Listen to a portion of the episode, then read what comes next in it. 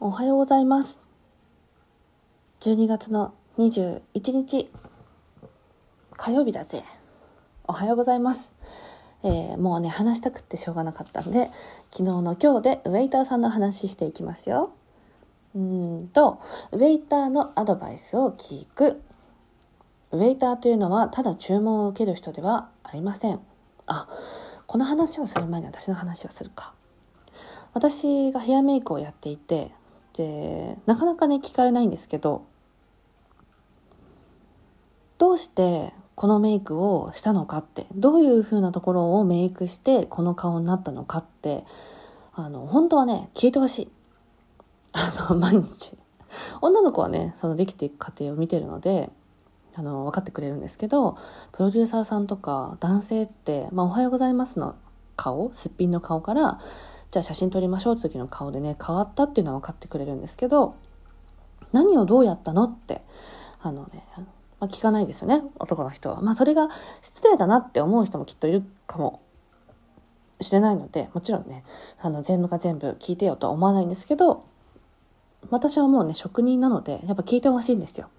どこにこだわったんですかとか、あの、いつもお仕事どんなモットーでしてるんですかみたいなことをね、聞いてほしい。うん。で、私はやっぱそれなりに、あの、意味を持って仕事してると思うし、この子の顔にはこういうメイクをしようっていうのを決めて仕事をしていて、で、メイクしてる中で、やっぱここもちょっと難しいなとか、あ、この子はここで悩んでるんだろうなとか、カメラマンさんこれだと撮りにくいんだろうなとかね、あの、気にしながら一応仕事はしてるつもりで、で、それってね、私は知ってるんですよ。私がやってるから。なんですけど、本当はね、みんなに聞いてほしい。うん、聞いてほしい。ただ聞かれないのは当たり前だから、別にそれはそれでいいし、自分がね、自分の中で一番わかってるからいいんですけど、なんかね、聞かれるとやっぱり嬉しいんですよ。っていうのは、あの、職人の話。はい。ということで、これ続けていきますよ。ウェイターというのは、ただ注文を受ける人ではありません。ウェイターとはアドバイザーなのです。専門的な知識を持っています。レストランでは注文を取る人というのはかなり地位が高いと思っていいでしょう。一品の量がお店によってまちまちなので、これが多いのか少ないのか、お客さんのね、お客さんである自分自分たちではわからない時もあります。まず、相手のお腹の空き具合を聞きます。すごく空いてるとか、お昼ご飯が遅かったからそんなに空いてないよとか言うでしょう。量的にどうですかと聞くとお店の人はこれぐらいですよと教えてくれます。少しでも売り上げを上げようという品のないお店ばかりに行っていると、おばさんはお店の言うことが信用できなくなります。誇りのあるお店では、料理を残されること、食べてもらえないことの方が心を痛めます。ちゃんと聞かないと、少し量が多いですよ、と言ってくれないこともあります。それはお腹が空いているのかと判断されてしまうからです。外国では少し田舎に行くと、ファーストフードのお店でもアドバイスをしてくれます。サンディエゴの外れのタコショップに行ってオーダーしたら、何人分なんだと聞かれました。2人分だと答えると、それだったら多すぎるぞと言うのです。ファーストフードというのは一品の量が少ないと日本ではね思っているわけですがアメリカなどではファーストフードでもものすごく量が多いものがありますでもアメリカなどではファーストフードでもすごく量が多いものがあり、えー特に中華料理の店はざっくばらんですから、えー、とそれからこれもと頼もうとするとそんなもんでいいでしょうとちゃんと言ってくれますこれは多くないですか？と聞くと、もう一つお野菜ぐらいはいかがですか？とアドバイスしてくれます。大切なことは、知ったかぶりをしないということ。ワインは何なさいますか？と聞かれたら、ワインはメニューを決めてからにしようということにしています。このメニューでワインを一杯だけ飲むとしたら何がいいですかというふうな聞き方をするのがベストだと思うからです。そうしたら、この魚料理はこってりしていますから、とか、このお肉料理はあっさりしていますから、それだったらこれがいいんじゃないですか？などと言ってくれます。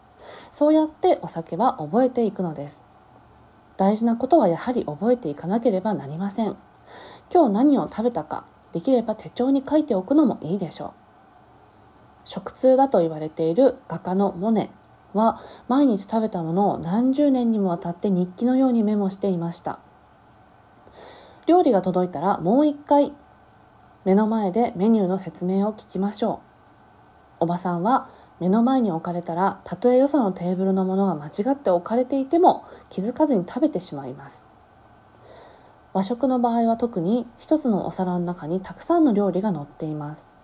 それぞれが何であるかちゃんと分かって食べられる。それで覚えていくことができるわけです。披露宴に呼ばれるとテーブルに小さなメニューが置いてありますよね。さすがのおばさんも披露宴でのメニューは読みます。それでいいのです。ちなみに披露宴のメニューは持って帰っても間違いではありません。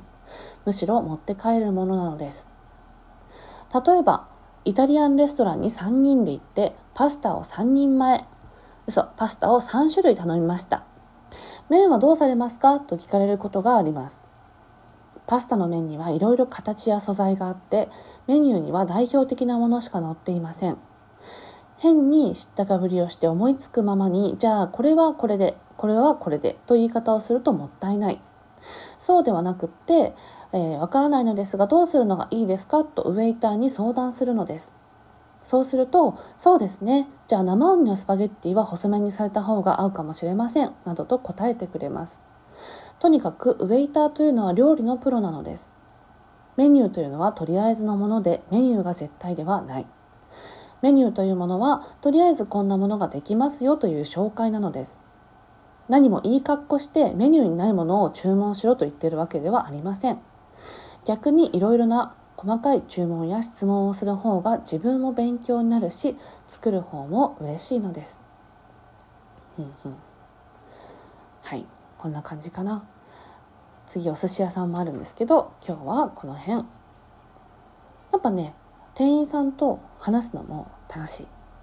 うん、2人っきりになりたい時は2人っきりになる場所が他にあるので他の誰かとねコミュニケーションをととって食事ができる時は、えー、店員さんと話すのも楽しいかなと思います。